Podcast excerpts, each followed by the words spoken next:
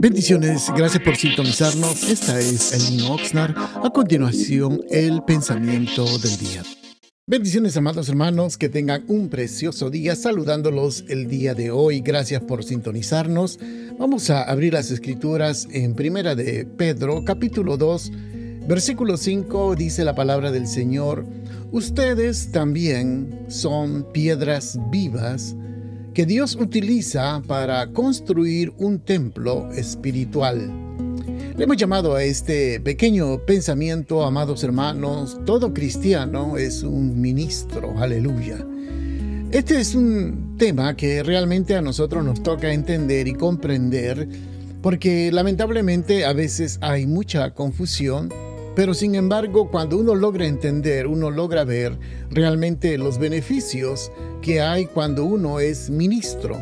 Primeramente queremos dar unas pequeñas referencias con referente a lo que dice lo que es un ministro en el Antiguo, Antiguo, Testamento.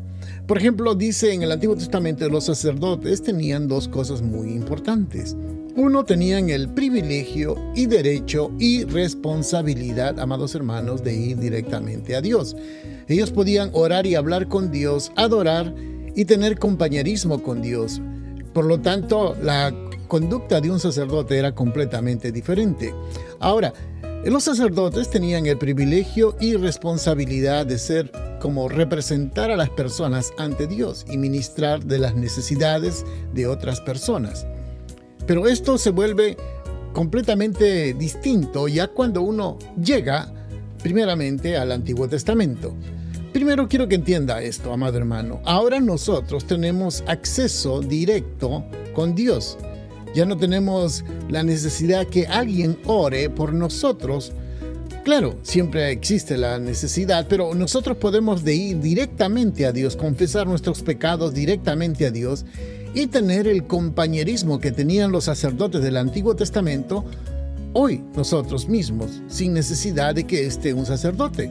Podemos leer la Biblia y hablar con Dios directamente y tener compañerismo con el Señor. Primeramente, cuando Jesucristo murió en la cruz del Calvario, amado hermano, quiero que usted entienda esto, había un velo que separaba el lugar santo del lugar santísimo. Ese velo aproximadamente era de unos 21 metros de arriba hacia abajo y cuando el Señor, Señor Jesucristo murió, dice que el velo se partió por la mitad.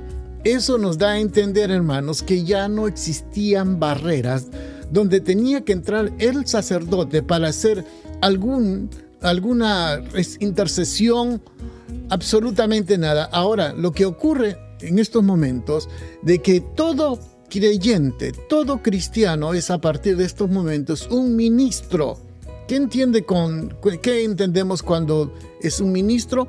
Que cada cristiano puede ministrar.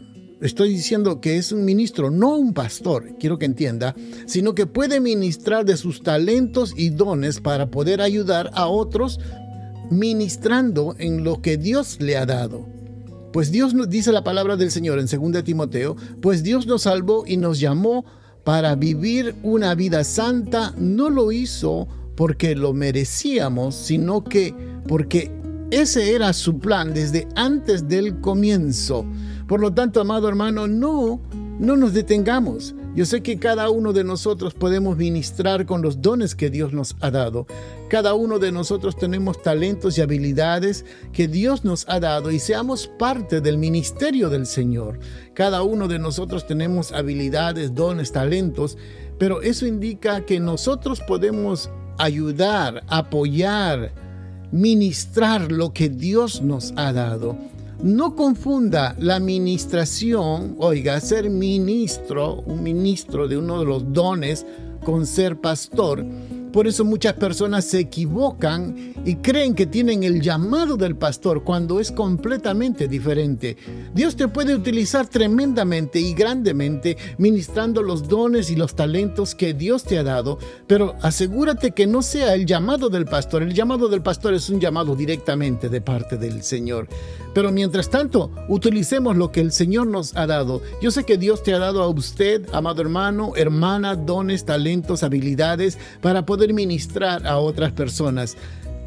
Este es el momento, esta es su oportunidad para poder ministrar y ayudar a otras personas con necesidades. Que el Señor me los bendiga ricamente. Bendiciones a cada uno de ustedes que tengan un precioso día.